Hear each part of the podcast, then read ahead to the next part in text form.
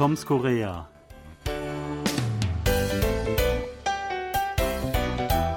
Seit mehreren Wochen besteht in Südkorea keine Maskenpflicht mehr in Innenräumen. Seit vielen Monaten schon nicht mehr, wenn man draußen ist. Trotzdem tragen sehr viele Leute weiterhin eine Maske. Und wenn mein Eindruck nicht täuscht, dann vor allem draußen. In meinen Kursen und Prüfungen, in den Unterrichtsräumen und in der Warteschlange in der Mensa trägt etwa die Hälfte der Leute weiterhin eine Mund-Nasenschutzmaske. Draußen scheinen es mehr zu sein. Ein Grund dafür ist sicherlich die Konzentration von Sand- und Feinstaubteilchen in der Luft, die an manchen Tagen gesundheitsgefährdende Ausmaße erreicht. Dieser gelbliche Staub trübt die Atmosphäre an manchen Tagen fast wie ein Gelbfilter und kann die Sichtweite deutlich beeinträchtigen. Woher kommt er und ist er wirklich so gefährlich wie das Coronavirus? Sebastian, spürst du selbst hohe Konzentrationen von Sand und Staub? Also wirklich spüren, da würde ich schon sagen, das ist selten, aber wenn die Werte wirklich also extrem hoch sind und auch in den Nachrichten davor gewarnt wird oder man solche äh, Warnbotschaften aufs Handy bekommt, dann bilde ich mir schon manchmal ein, dass ich es merke, wenn ich also einatme, dass da irgendwie was sei. Aber es, wie ich schon andeutet, es kann Einbildung sein. Also normalerweise spürt man es nicht sofort, aber das heißt ja nicht, dass es nicht gefährlich ist.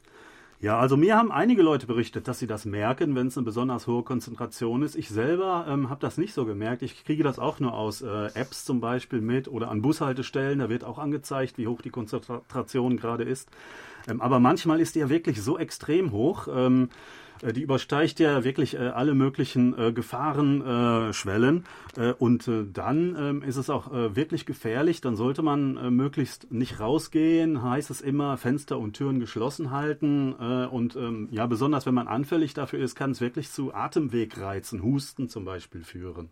Also ich meine schon, dass man das ernst nehmen sollte und also man kann auch dann äh, Auswirkungen spüren. Ja, gerade wenn man da empfindlicher ist oder äh, chronisch krank ist, irgendwie vorbelastet ist, dann muss man das auf jeden Fall sehr ernst nehmen.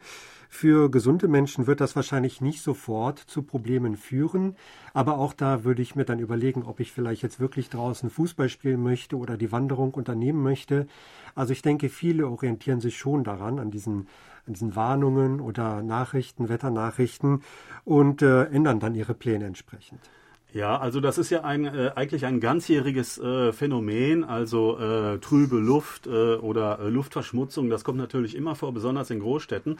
Aber äh, in Korea ist es besonders stark im März, wenn halt die Winde so stehen, dass ja ähm, letztendlich äh, aus, äh, ähm, aus der Wüste Gobi, also aus der Mongolei oder China, ähm, gelber Sand herübergeweht wird und zwar in solchen ähm, kleinen, feinen Partikeln, dass sie sich nur mit anderen äh, vermengen können. Äh, und wenn die Winde dann halt ungünstig stehen, dass sie dann alle nach Korea äh, rübergeweht werden und dass dann hier besonders äh, hohe Werte erreicht werden bei Feinstaub äh, und sogar Ultrafeinstaub. Genau, also dieser gelbe Staub, das ist eben ein nochmal ein besonderes Phänomen. Wie gesagt, nur im Februar oder äh, im Frühling, wollte ich sagen, im Frühling kann man es beobachten, äh, meistens so gegen März, April.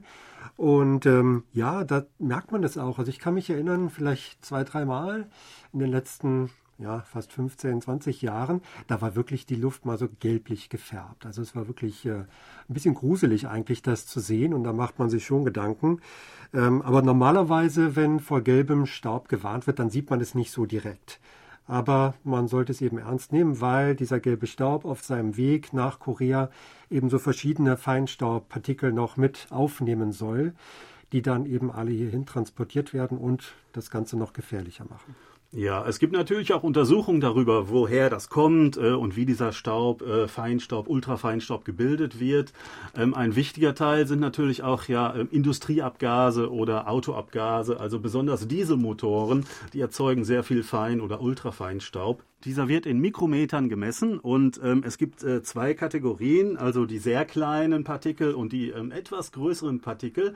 Ähm, und für beide gibt es unterschiedliche Grenzwerte, die zum Beispiel von der ähm, WHO oder auch von der EU ja empfohlen werden, die da nicht überschritten werden sollen. Diese Werte, die liegen allerdings so niedrig, dass die ähm, regelmäßig äh, deutlich überschritten werden äh, in Korea und auch in Seoul. Äh, und ähm, da ist es, äh, glaube ich, wirklich eine gute Idee, ja, wenn man an manchen Tagen tatsächlich äh, die Maske aufsetzt, wenn man äh, draußen äh, herumläuft. Genau, die Maske hilft und mittlerweile haben wir uns auch dran gewöhnt durch die Corona-Pandemie. Ich muss zugeben, anfangs war ich wirklich so ein Maskenmuffel vor der Corona-Pandemie. Meine Frau hat immer gesagt, heute sind die Feinstaubwerte hoch, nimm eine Maske mit, aber ich habe immer gesagt, nee, das möchte ich nicht so unbequem. Aber mittlerweile hat man sich ja sowieso an das Maskentragen gewöhnt und dann kann man das auch machen, wenn eben die Feinstaubwerte hoch sind, wenn davor gewarnt wird. Eine andere Möglichkeit, sich zu schützen, ist ja eben zu Hause zu bleiben. Und ich glaube, Luftreiniger sind mittlerweile auch in jedem Haushalt Standard geworden. Also unserer ist gemietet und wird auch regelmäßig gewartet. Das wird dann gereinigt, werden bestimmte Filter ausgetauscht, damit das auch immer gut funktioniert. Äh, das hilft sicherlich auch. Ja, ähm, es gibt natürlich weitere Maßnahmen. Also es wurde tatsächlich mal versucht, künstlichen Regen als Gegenmaßnahme zu erzeugen, der dann die Partikel binden soll. Äh, das hat äh, leider überhaupt nicht funktioniert. Ich glaube, vielversprechender ist da äh, die generelle Umstellung auf Elektromobilität, weil wirklich sehr viel vom Straßenverkehr erzeugt wird äh, und äh, das wird dadurch natürlich stark reduziert. Ja, ich glaube, da tut sich auch gerade sehr viel in Korea. Also Busse werden ja alle umgestellt und äh, auch bei den Autos gibt man sich Mühe umzustellen. Also man hat das Problem erkannt, die Gefahr, und man versucht schon dagegen vorzugehen. Ja, wir hoffen, äh, dass es in Zukunft nicht mehr zunimmt, sondern äh, im Gegenteil äh, weiter abnimmt und wünschen äh, alles Gute bis nächste Woche, sagen auf Wiederhören. Thomas Kuplinski, Reh. Und Sebastian Ratz, auf Wiederhören.